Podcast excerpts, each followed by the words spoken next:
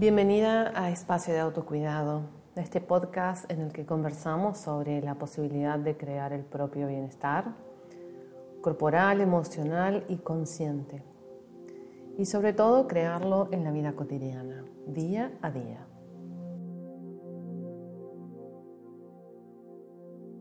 Y en el capítulo de hoy voy a hablar justamente sobre cómo lograr que el espacio de autocuidado sea cotidiano o también cómo practicar todos los días si tienes una práctica de yoga, de qigong, de tai chi o de aquello que te gusta practicar.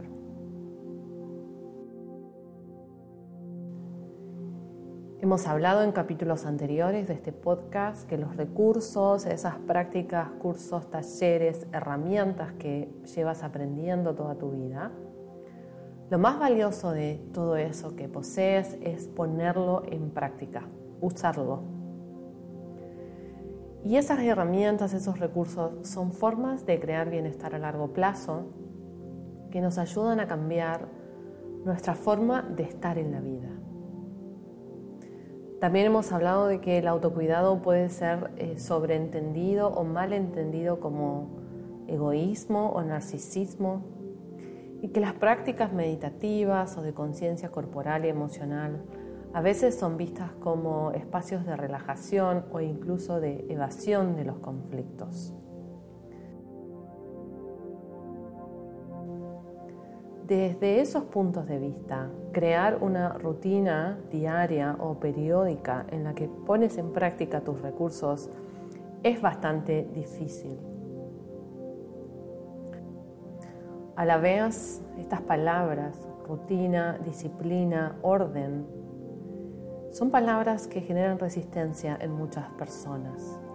No nos gusta lo rutinario, no nos gusta lo disciplinado y definitivamente a veces preferimos ser desordenadas más que ordenadas en distintos aspectos de nuestra vida y de nuestras experiencias cotidianas.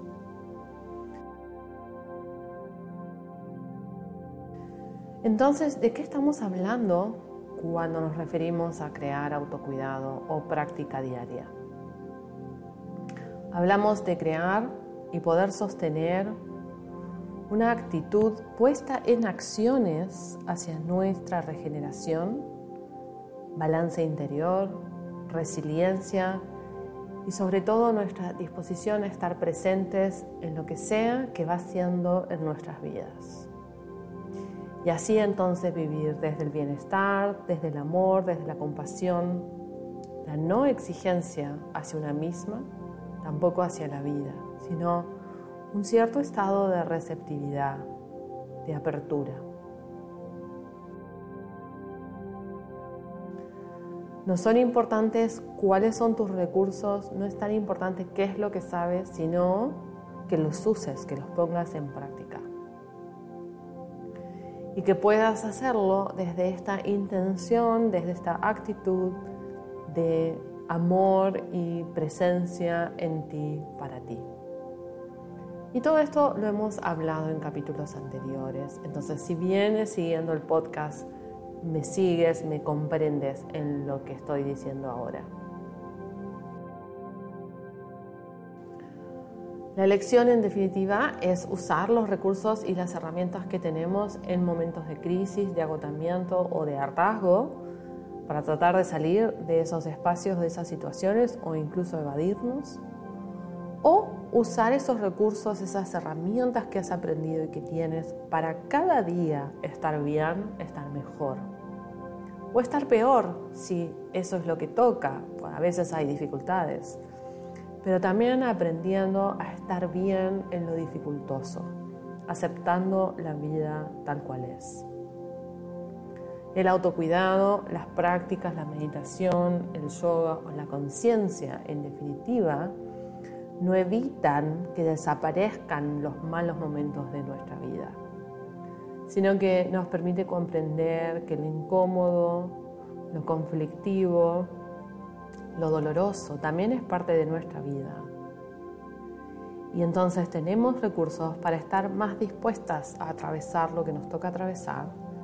Desde el autocuidado y la práctica podemos estar ahí, simplemente estar ahí en las partes incómodas de nuestro devenir. Dejar que eso fluya, dejar que esa vivencia atraviese, sea y cambie y regenerarnos entonces. Crear nuevamente nuestro balance interior, nuestra resiliencia y nuestra presencia en el aquí y ahora y en lo que somos.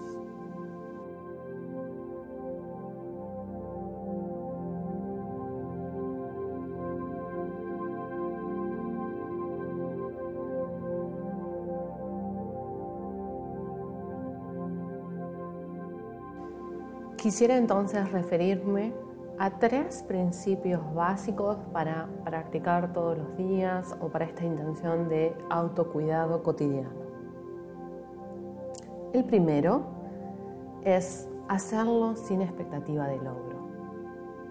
Por supuesto no es lo mismo ir a una clase o ir a una práctica guiada, sea presencial o por video o online, que hacer esa misma práctica de manera autogestionada. Una forma no es mejor que la otra, son distintas. Probablemente en la práctica autogestionada 20 minutos son suficientes y además trabajamos con lo que sabemos y con lo que tenemos disponible y con ese encuentro hacia nuestro interior una clase de yoga, de qigong, de tai chi o una caminata al aire libre puede llevarnos mucho más tiempo, pero también es grupal, viene desde afuera hacia adentro y mm, es otra una experiencia distinta. Entonces no podemos tener la expectativa de lograr lo mismo a través de la práctica autogestionada que lo que podemos conseguir a través de una práctica guiada o una clase presencial. Tampoco recomiendo tener la expectativa de que nuestra práctica o nuestro espacio de autocuidado elimine el malestar que estamos atravesando, sea físico o sea emocional. A veces mejorar solo un poco está bien y es suficiente. La práctica permite que la energía fluya y luego siga sucediendo, siga haciendo su trabajo. Entonces, no obsesionarnos con lograr un bienestar fijo y conclusivo a través de nuestra práctica, sino habilitar el espacio. Crear ese espacio interno, ese aire que ventila lo que está ofuscado, lo que está cerrado o tenso en nuestro interior. Y a veces no vamos hacia un bienestar absoluto, pero sí logramos cambiar nuestro estado general por, ende también nuestra percepción y nuestra disposición hacia el momento presente y eso alcanza. Crear el espacio de autocuidado o de práctica diaria es el logro. Es suficiente disponernos y efectivamente practicar. Una vez allí, nos entregamos a la práctica y nos dejamos llevar observando al mismo tiempo, casi en un autodescubrimiento sobre cómo o sobre qué pasa si me contengo, si estoy para mí, cómo cambio, cómo devengo diferente y entonces también cómo cambia mi momento presente y mi realidad.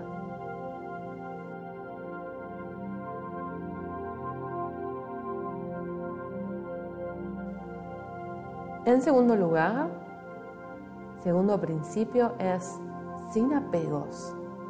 Sobre todo si tenemos entrenamiento en alguna práctica dogmática, yoga, chikun, tai chi, arte marcial, prácticas somáticas estructuradas, prácticas energéticas con protocolo y con formas consistentes de hacer, que son valiosas, pero que en el proceso autogestionado no debería limitarme esa estructura o esa forma en el objetivo principal de crear autocuidado, bienestar y resiliencia.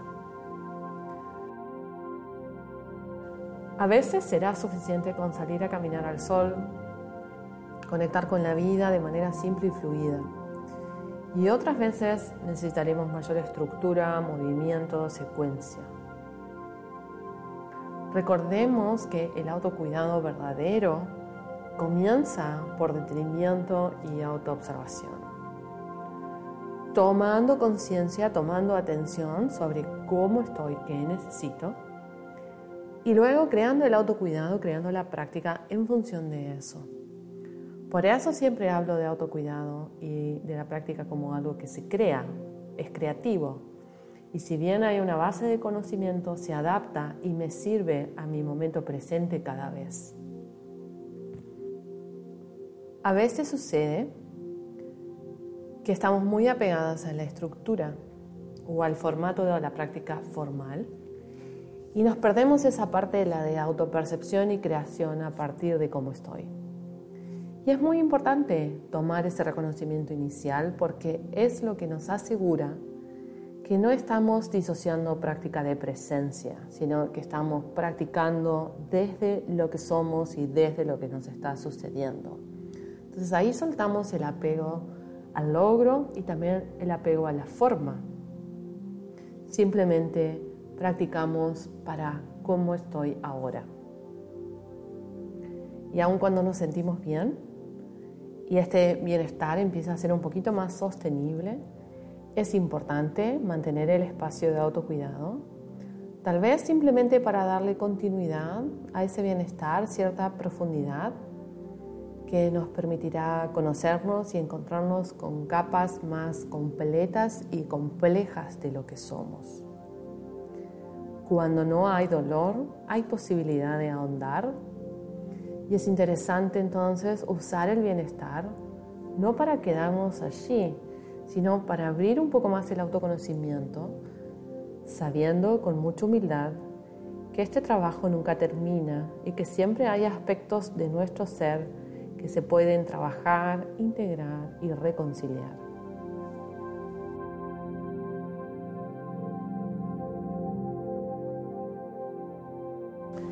Y el tercer principio es crear una rutina realista y a la vez efectiva. Una hora de práctica diaria es casi imposible para la mayoría de las personas. Tres minutos de meditación un par de veces por semana no surte ningún efecto duradero. Tienes que encontrar tu propio punto medio en esos extremos y amigarte con la palabra rutina o con la palabra disciplina o con el hacer todos los días. Rutina es una palabra pesada que asociamos con aburrimiento y disciplina también es una palabra a veces pesada que asociamos con exigencia externa o incluso con maltrato. La exigencia de lo cotidiano también nos genera resistencia y sensación de carga. ¿Cómo crear entonces un todos los días que sea amoroso y compasivo? Ese es el gran desafío y la clave del éxito. En última instancia, el autocuidado cotidiano tiene éxito cuando logramos hacerlo desde el amor, el amor hacia ti, y entonces no hay ningún esfuerzo ni autoexigencia. Pero se comienza con orden, estableciéndose a una misma una pauta básica de tiempo de práctica, de horario y qué hacer, qué recursos practicar. Y luego estableciendo voluntad y esfuerzo para sostener ese orden a diario. Cuando nos los proponemos a diario, terminamos haciéndolo cuatro o cinco veces por semana cuando nos lo proponemos periódico, lo hacemos tal vez un par de veces por semana. Cuando nos lo proponemos cada tanto, termina siendo una vez por mes o más y ya no sirve. Encuentra en tu agenda el espacio en donde esto puede encajar. Depende de cada persona, su vida, su familia, su trabajo. Entonces hay una voluntad de observar tu agenda y ver ¿En qué momento tienes estos minutos disponibles de manera realista? Mi preferencia personal es a la mañana, pero puede ser en cualquier momento. Lo que no recomiendo es que sea antes de ir a dormir, no lo dejes para lo último porque no lo haces o simplemente te duermes. Comienza por unos no exigentes 10 minutos que luego podrás llevar a 20 o 30 minutos los días que tienes más disponibilidad, como sábados y domingos. Sí, no hay feriados ni fines de semana para el autocuidado.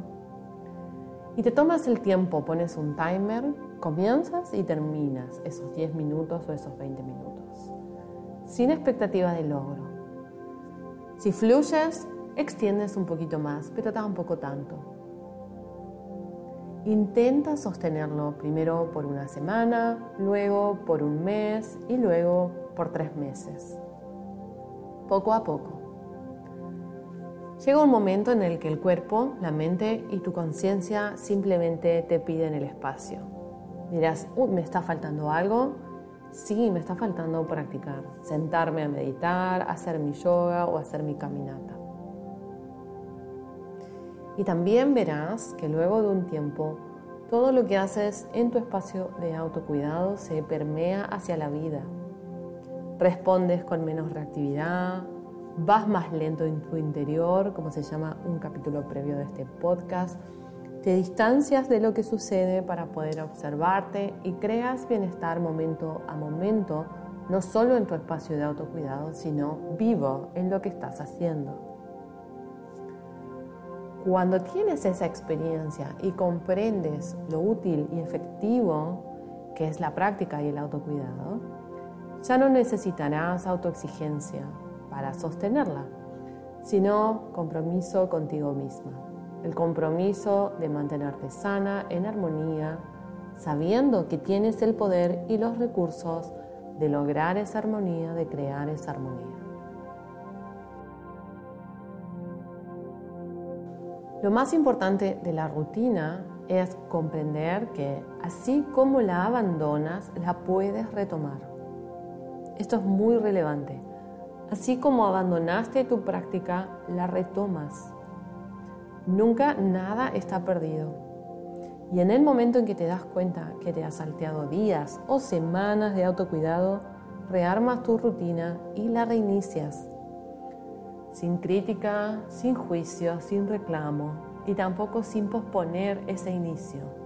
Ese mismo día retomas. Traspasa esa parte de tu ego que le gusta estar en disconfort, quejándose y victimizándose y retoma tu práctica una y otra vez.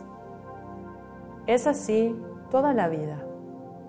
Momentos en los que tenemos más foco y energía para sostener la práctica y otros momentos en los que no. Y así fluye. Todo es movimiento Incluso el compromiso y la disciplina es movimiento cíclico. Y en aceptar lo cíclico, lo ondulante, está el amor y la compasión. A veces mejor, a veces peor, pero siempre ahí, contigo, presente en ti y presente en tu vida, y eso es suficiente. Para finalizar, recapitulo. Tienes tus recursos para crear tu bienestar. Sé que los tienes y si no, aprende. Conecta con tu interior, con tu corazón. Obsérvate, observa qué necesitas ahora y busca recursos que te den poder y posibilidad de autogestión. Úsalos, ponlos en práctica con tres principios básicos. Primero, sin expectativa de logro. El logro es simplemente practicar y estar para ti. Lo demás surge solo. Segundo, sin apego a estructuras, sino practicando creativamente desde la presencia. Y tercero, con una rutina y orden amoroso y sostenible que requiere continuidad, compromiso y reinicio continuo. Espero que estos tres principios te ayuden y te sirvan para crear todo tu cuidado y tu práctica diaria. En mi sitio de cursos online, actividades.marcelates.com, en la sección gratuita, encuentras un curso completo que se llama Practicar todos los días cómo lograrlo, que es una charla de una hora de duración en la que profundizo en este tema y está allí disponible porque este es un tema de consulta permanente. Recuerda que allí en la web hay muchos recursos gratuitos para crear tu bienestar y autocuidado y que también todos los oyentes del podcast tienen disponible un descuento del 30% sobre cualquier curso pago usando el código de descuento EDA30 al momento de la compra. Eso es EDA mayúsculas 30. Te invito entonces a continuar creando tu bienestar. Sígueme en las redes en arroba marcelates, en arroba nuestro útero y regístrate en el sitio web actividades.marcelates.com para recibir todos los capítulos del podcast, todas las actividades que realizamos mes a mes y mantenerte conectada. Gracias por escuchar este capítulo y nos reencontramos en el próximo.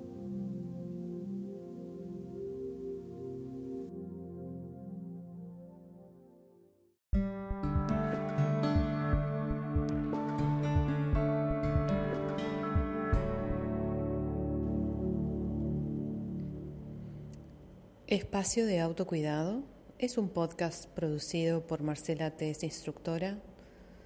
Todos los derechos reservados. Más información en www.marcelates.com.